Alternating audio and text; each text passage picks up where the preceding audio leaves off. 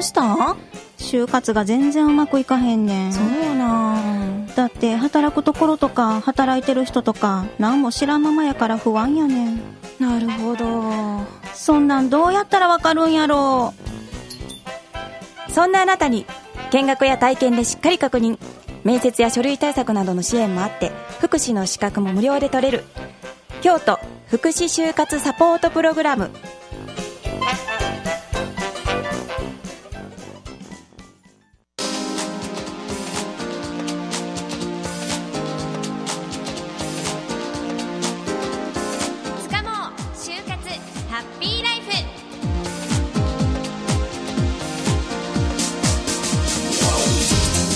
月15日時刻は8時を回りました。こんばんは。つかも就活ハッピーライフナビゲーターの武田絵里です。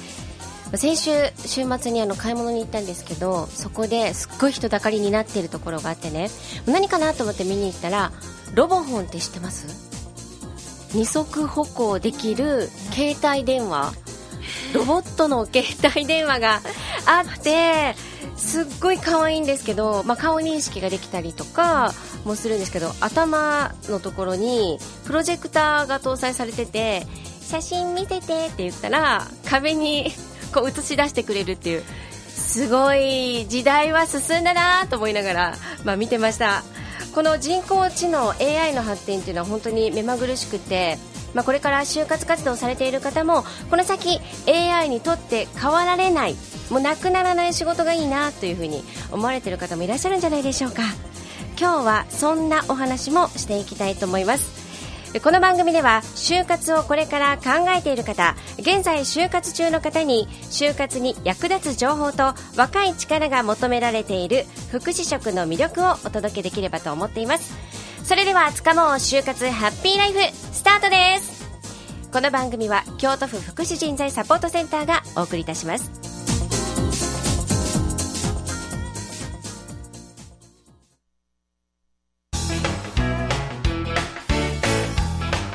山頂ラジオカフェから武田入りがお送りしています。今日は冒頭にもお話ししてました AI ロボットに変わられない仕事っていうのがね実際どんなところでその AI とかロボットが使われているのかなんていうお話も、えーお聞きしていきたいと思います。そして皆さんからの就活のお話もぜひ聞かせてください。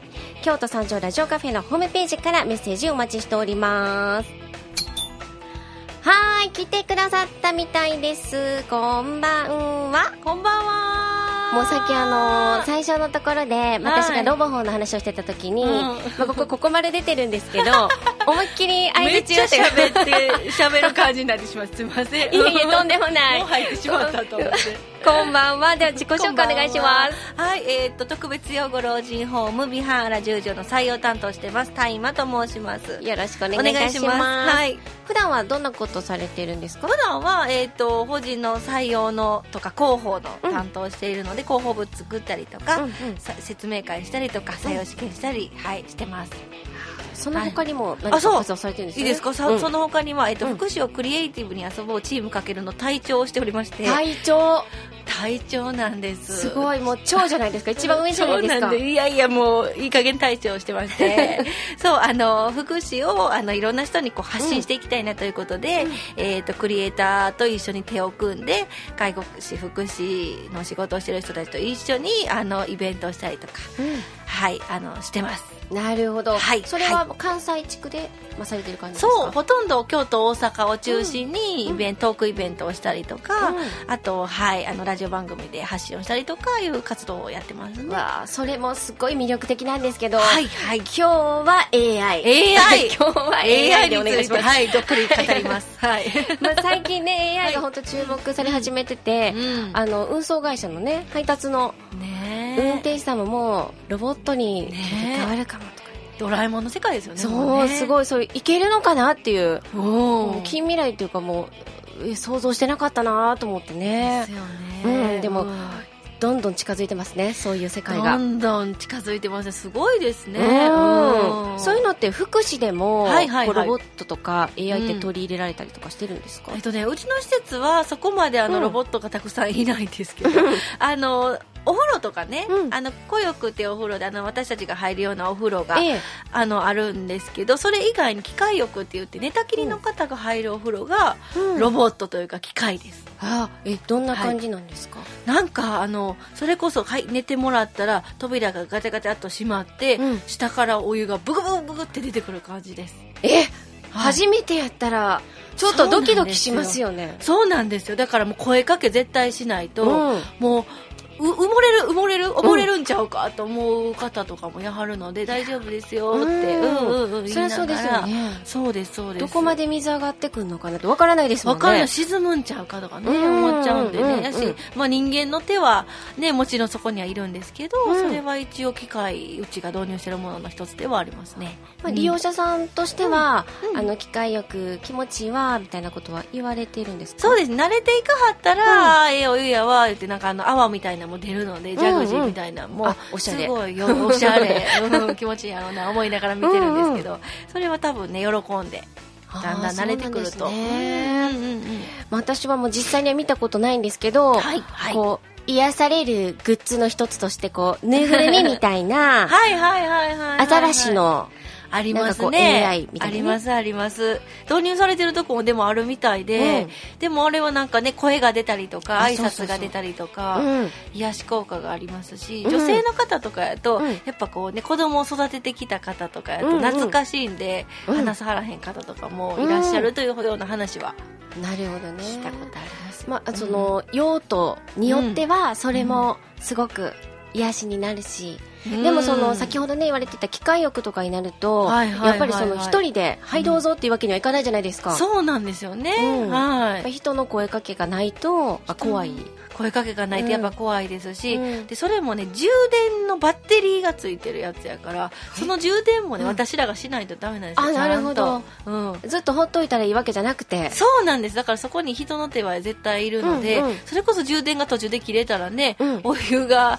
もう入ってけえへんとか、うん。そのまま扉が閉まったままみたいなこともあるので管理がね見うん守ったり、見守ったり、うん。そうですそうです。っていうのは必要ですよね。そのあたりはやっぱり人間の力もすごく必要で、でもまあはい。機械と人間と両方のことでできたら、できることがまあ増えるかなっていう感じで。そうですね、うまく付き合ってこうバランスですよね、うん全部が全部はあれですけど、うん。はい、でそれこそその機会よくなかったら私たちその寝たきりの方お風呂入れるのすごく大変になっちゃうので、うん。やっぱ必要は必要ですよね。そうですね、うん。まあ、あの腰の負担とかね考えられてる方もいらっしゃると思いますのでそうですそうですそうです。そういう職員の方にも優しいですよね、はい。でもやっぱりこうロボットではできないはい。AI ではできないっていう部分も福祉ってあると思うんですけど、そうですね。どんなとこができないなと思われますか？そうですね。やっぱりあの、ね、知識とか経験知識とかその教科書で学んだことだけで対応できることって、うん。正直ビビたるものなので、うん。介護であればやっぱり目の前に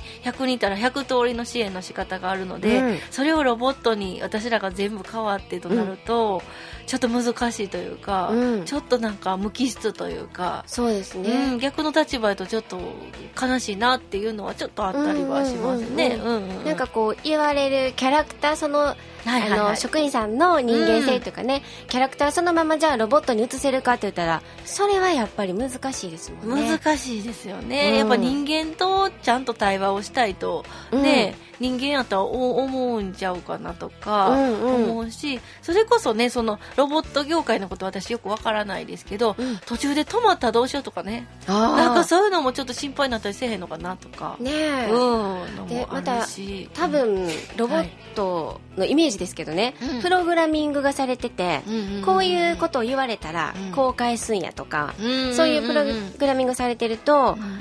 なんかそこにも機械的な部分もあるしそうですよね。なんかちょっと勘違いして、ちょっと楽しくてその場の雰囲気が明るくなるとか人間ってあるじゃないですか、そういうのなくなっちゃうんかなとか。そうですよね、うん。この言葉また聞いたなとかね。そう。そうそうそう。いうのもなんか寂しいですしね。うん確かにね、うんまあそういう意味では、まあ、どちらもあればいいんでしょうけども、うん。あの人間の力とかその思いやりとかね、うん。人に対する優しさっていうのはやっぱりロボットではちょっと難しいかだなそうですね、うん介護の現場では人間の力はすごく問われるし、はい、強い力だと思いますね。うんうんうんでまたあの福祉っていうのは本当にこれから成長していく産業の一つかなと思うんですけども、福祉学部の方じゃなくて、うんまあ、一般学部の方でも、まあ、興味を持たれている方も、うん。うんね、いらっしゃるんですけどもそういう視点また福祉を学ばれている方と違う視点持ってはると思うんですけどね。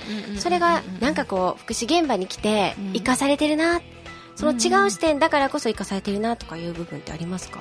ありますあります。やっぱりこう視点が違うので例えばこう、ね、私たちが介護をしている中で当たり前にしちゃっていること。を、うん。例えば私が介護現場にいた時とかは、うん。トイレでちょっとこう排泄をされている方のズボンをちょっと変えたことがあって、うん。でもそれって学生その時のねあうん。の新人の人に、そんなんトイレで着替えるんですか？って言われた時に、うん。ハッとするんですよ、うん。いつもこれを当たり前にしちゃってたけど、うん。人間トイレで着替えへんと思って、うん。そういう視点を持たせてもらったりとか、うん。今もいろんな介護士の方と出会わせてもらう中で、うん。例えばカメラマンをしながらうん。介護士してはったり、う。んモデルしながら福祉の仕事してたりとかいう人にええ出そんなん会う機会があって。か可能なんですか？可能なんですよね多分どうやってはるってことは。えどうやって可能なんやろそうだからなんか勤務時間とかそれこそ職場の理解とかがあれば、うんうん。そういう働き方もできる業界になってきてるので、うん。なんか自分の好きと結びつけられるんやなっていうのは、えーすごいですね。最先端やなと思いながら私は。とうん最先端。本当ですね。新しい働き方っていうかこそうですね、うん。そういう働き方を20代とかでやってる子もすごく最近増えてきてよく話は聞くので。うへめっちゃええやんと思いますね。えー、本当は実際ねそういう現場でどんな風に働かれてるのかとか、うん。もっとチームかけるの話も聞きたいんですけども。喋りたいです、はいだんだんこう気持ちも乗ってきたところなんですがちょっと時間の方が、またピンポン鳴らしてきそうますそう。またまた来てください、はいまた来ます。はい、じゃあ最後に、あの、はいはい。今日番組を聞いてくださっている皆さんに、はい。田山さんからメッセージをお願いします。はい。福祉は最先端です。以上です 今日は、えーはい。社会福祉法人中条龍谷会の田山千里さんにお越しいただきました。はい。ありがとうございました。ありがとうございます。さあ今日楽しいねお話も聞かせていただいたんですけれども今からあの就活そしてあの一般学部の方でも業界研究したいなという方課会生の方は今がチャンス。1年に一度140法人が集まるフェア合同説明会があります。6月17日土曜日12時から17時えー5時までですね。宮古メッセの3階で福祉就職フェアがあります、えーこちら介護職保育士事務職などなど福祉に関わる仕事の求人がたくさん集まってますのでぜひお越しください。そして情報招集した後はですね就職活動中の学生さんは京都福祉就活サポートプログラムというねブースが出てますのでそこを訪ねてみてください。あなたに合った職場を一緒に考えてくれます。以上京都府からのお知らせでした。